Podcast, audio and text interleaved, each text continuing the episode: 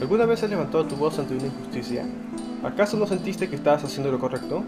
El mismo sentimiento es compartido por miles de peruanos que reclaman contra instituciones en situaciones de conflicto social. ¿Qué implican estos escenarios? ¿Cómo se vincula la economía a ellos? Bienvenidos a Problema de Posibilidad, un podcast de la Asamblea de Estudiantes de Economía de la Pontificia Universidad Católica del Perú. Soy Diego Esteban Quispe y junto a Eser Córdoba abordaré el tema de conflictos sociales en perspectiva económica.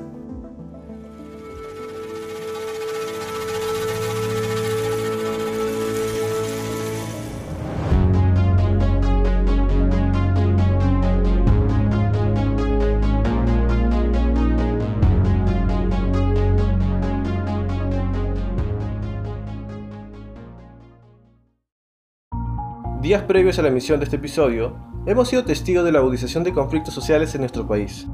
¿Qué es lo que conocemos sobre ellos? La información difundida demuestra que existen diversos factores, desde la inestabilidad política hasta el alza de precios de insumos como el combustible y bienes de primera necesidad.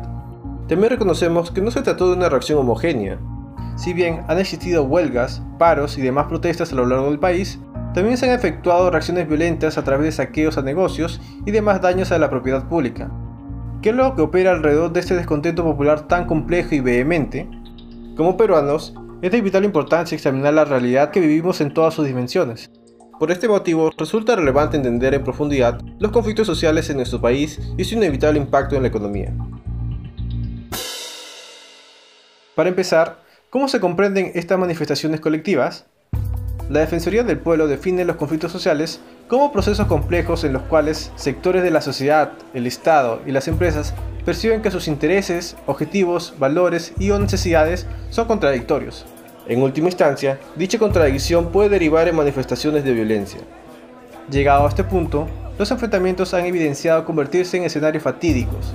De acuerdo con la Defensoría del Pueblo, Solo entre agosto del 2011 y mayo del 2015 se han registrado 1.935 heridos y 63 fallecidos en situaciones de conflicto social. El impacto ocasionado también se puede percibir en términos económicos. Un ejemplo de ello se encuentra en los 18 mil millones de dólares de inversión paralizados durante protestas contra proyectos mineros durante 2016 y 2017, una cifra que representa el 10% del PBI.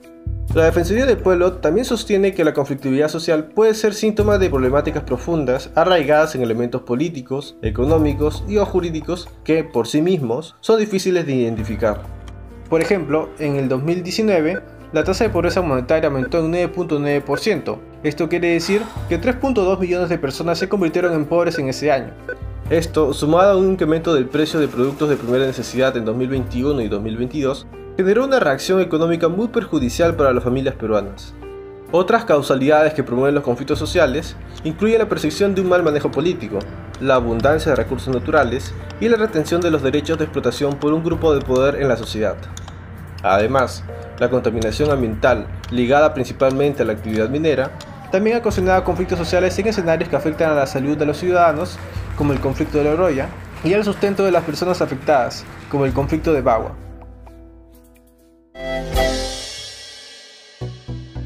Es claro que los conflictos sociales no son eventualidades extrañas para el país, pero ¿qué repercusiones generan estos en nuestra realidad económica y social?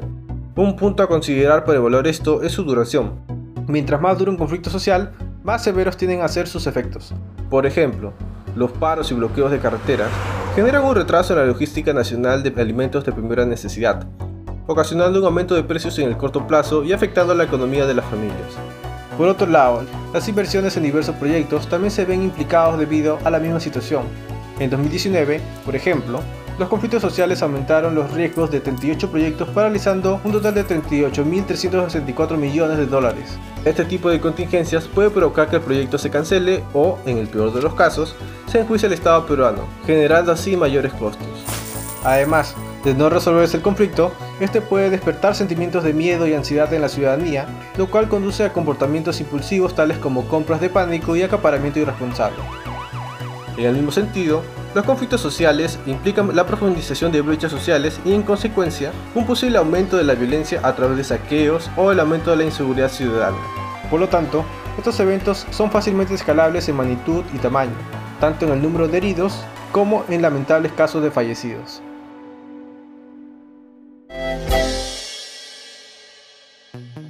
En vista de su riesgo y fragilidad, ¿Qué medidas son necesarias para solventar los conflictos sociales? La Agencia de Desarrollo Internacional USAID menciona algunos puntos importantes a cumplir si se tiene como objetivo hallar un punto medio entre estos complejos desacuerdos. En primer lugar, es muy importante reconocer las necesidades de los grupos reclamantes para, en base a ello, consolidar un ambiente de confianza entre las instituciones públicas y los grupos afectados. Una vez fundada una relación comunicativa, se busca establecer consensos que cubran los reclamos, teniendo como prioridad evitar que el conflicto escale. Naturalmente, tras llegar a un acuerdo, es importante que las instituciones cumplan con el mismo para evitar un rebrote de la situación de conflicto. ¿Cómo se ha aplicado este proceso en el pasado? En 2020, un grupo de productores agropecuarios realizaron un paro nacional demandando mejores medidas que beneficien el impulso de su rubro y combatan la informalidad. Como consecuencia, se suscribieron leyes que aminoraron los impuestos, desarrollaron la certificación de productos agropecuarios de pequeños productores y fortalecieron la planificación de la producción agraria. Además, el Ministerio de Desarrollo Agrario y Riego aperturó una mesa de seguimiento y diálogo multisectorial, otra de las exigencias realizadas por el grupo reclamante.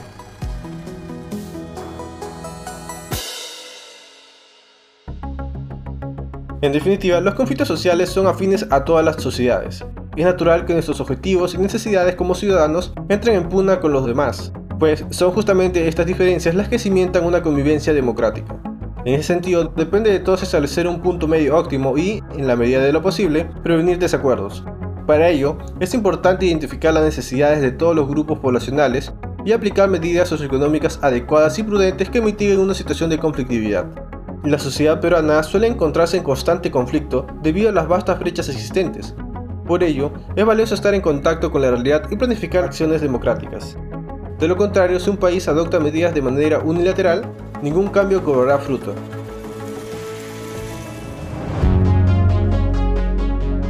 Eso sería todo por el capítulo de hoy, pero no olvides que cada semana publicamos contenido de análisis económicos en el formato de podcast, entrevistas, infografía y artículos. Para estar al tanto de ellos, puedes encontrarnos en redes sociales como la Asamblea de Estudiantes de Economía de la PUC